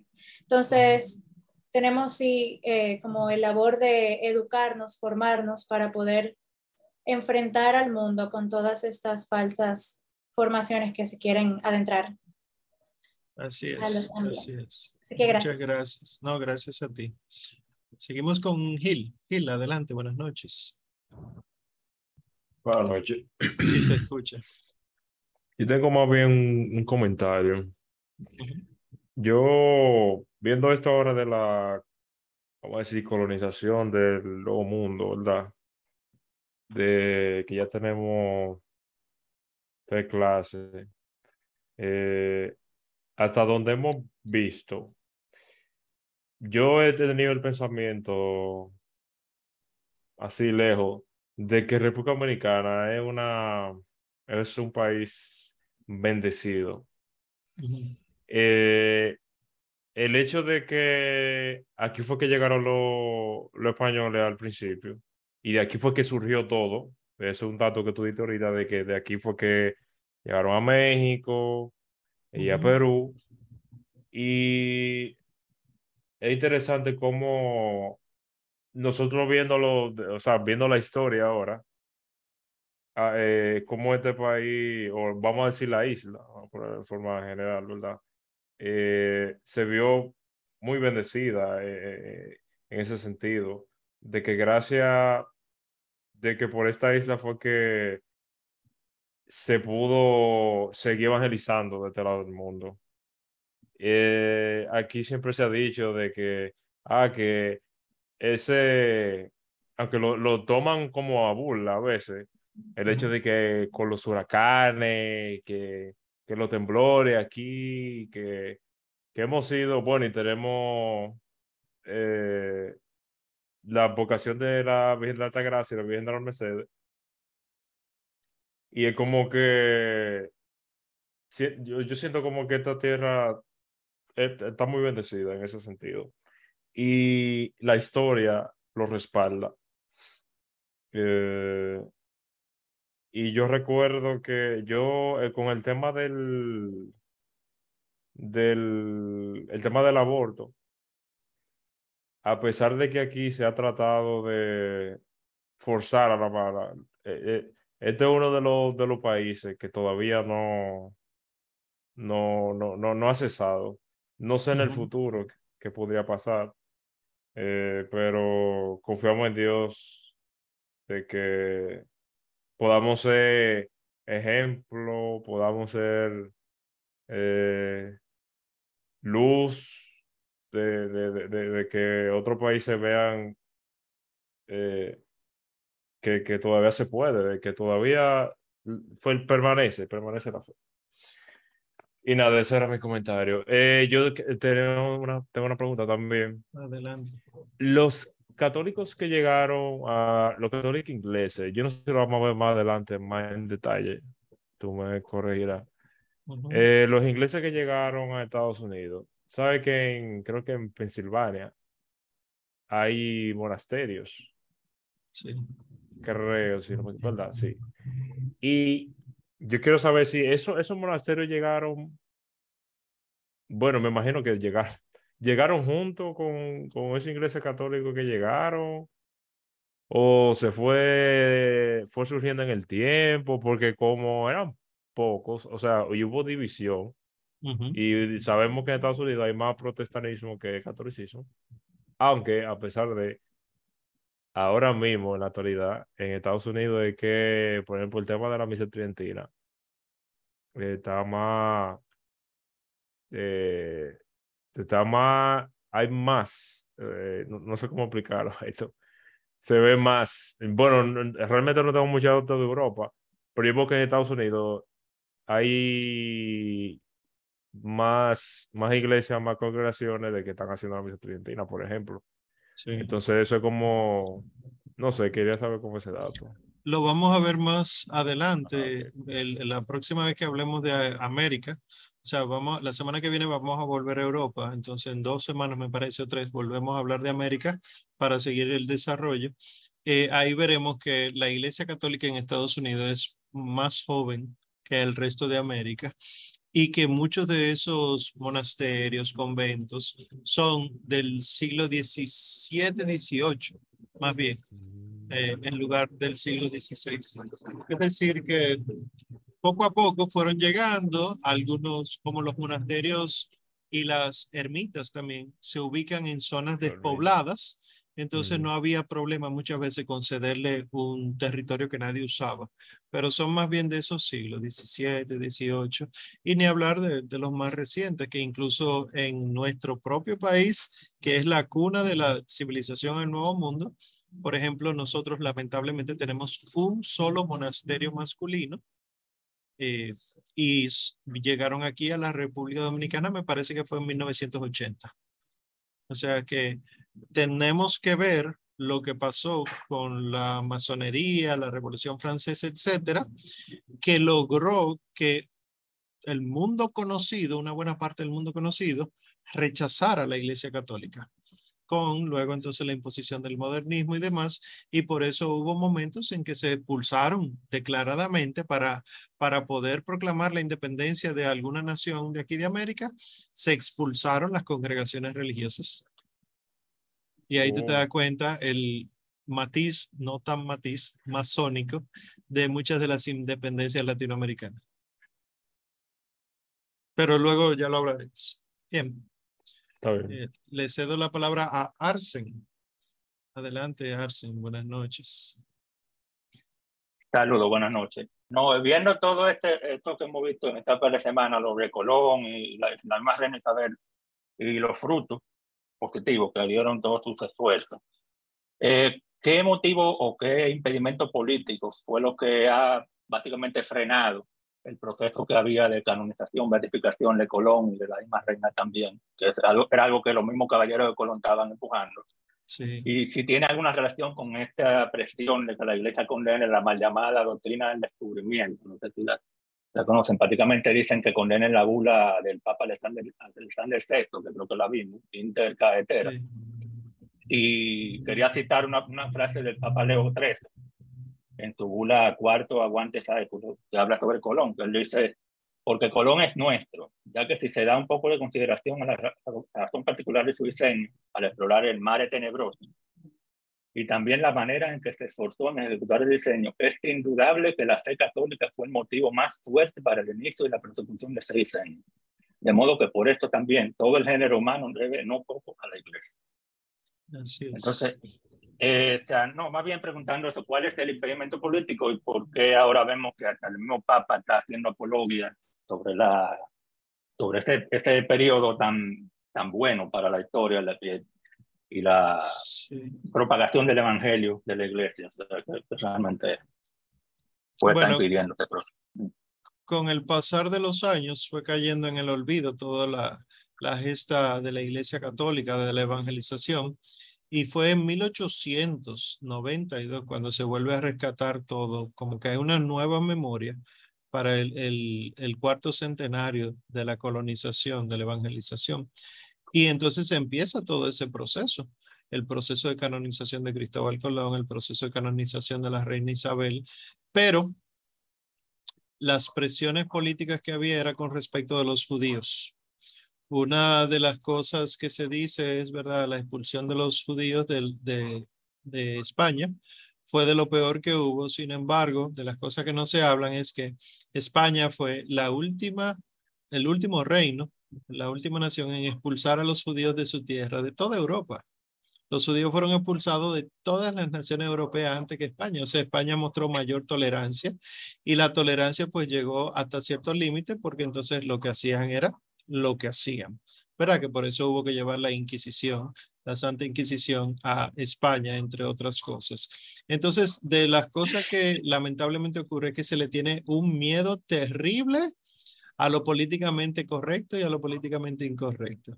Se tiene temor de que se le apunte a la iglesia de no sé qué cosa, pero a la iglesia siempre se le ha apuntado de cosas. Yo no sé por qué es que ahora se quiere, no con el actual pontífice, hasta con San Juan Pablo II, se quiere ser la cadenita de oro que le agrade a todo el mundo. La iglesia no tiene que agradarle al mundo, al revés. Recuerden que si el mundo los odia es porque me odió a mí primero, dice el Señor.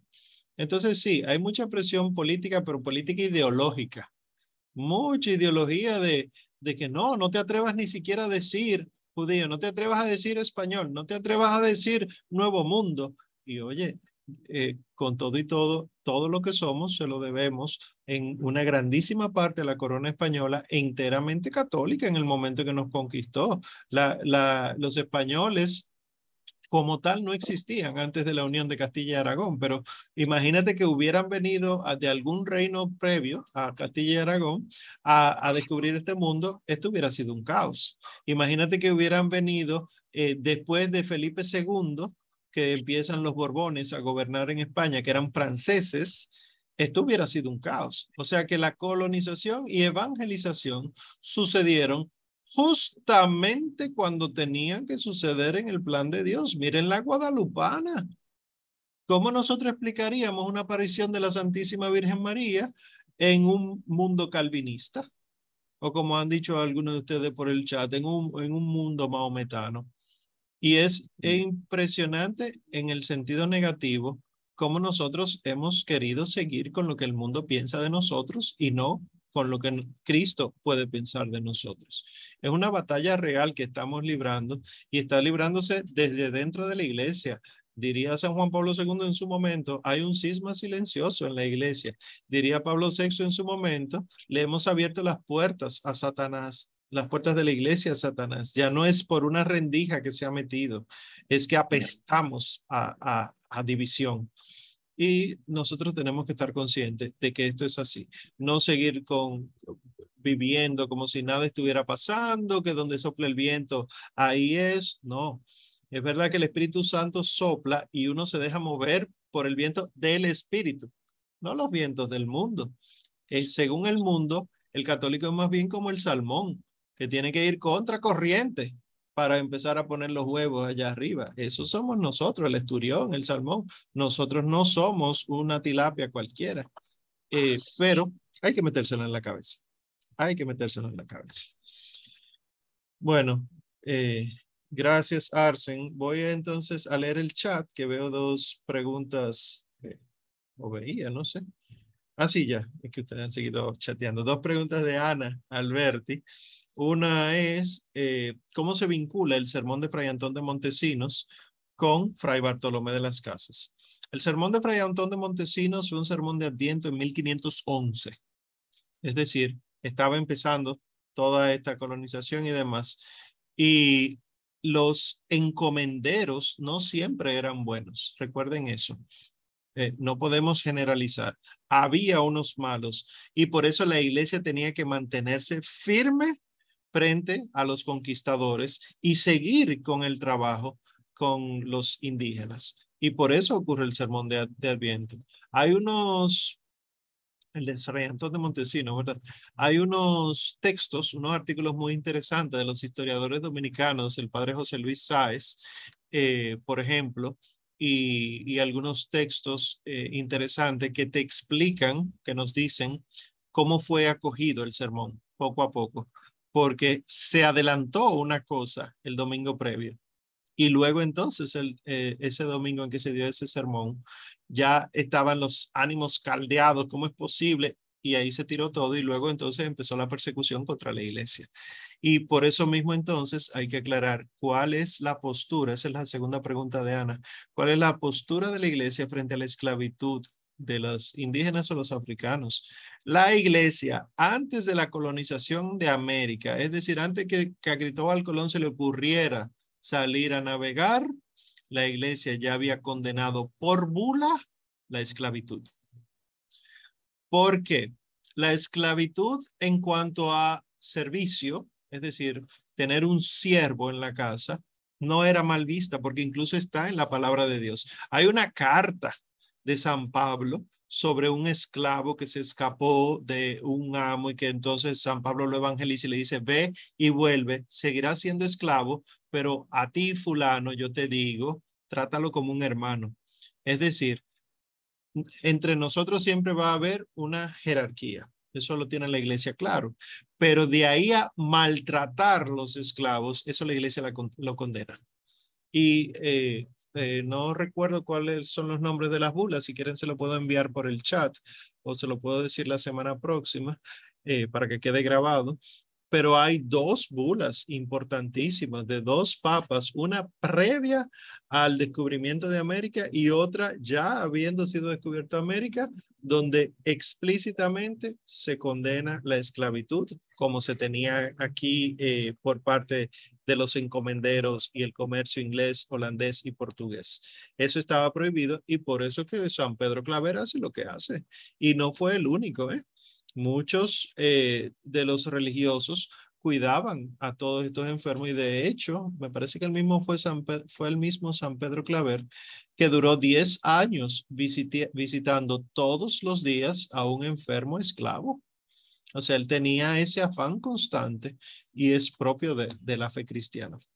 Pero les debo los nombres, los buscaré y se los pasaré por si acaso alguno se anima a leer la bula y luego entonces de de leerla y nos expliquen a todos nosotros en qué consiste.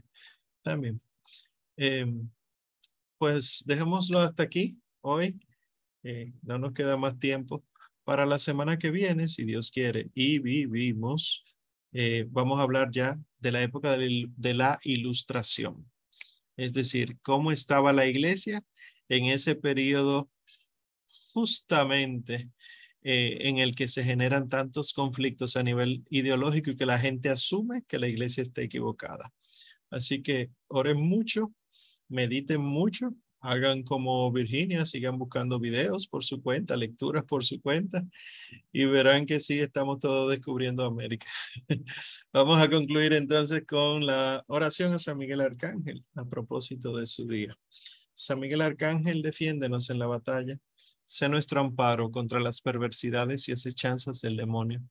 Reprímalo Dios, pedimos suplicantes. Y tú, príncipe de la milicia celestial, arroja al infierno con el divino poder a Satanás y a los otros espíritus malignos que andan dispersos por el mundo para la perdición de las almas. Amén.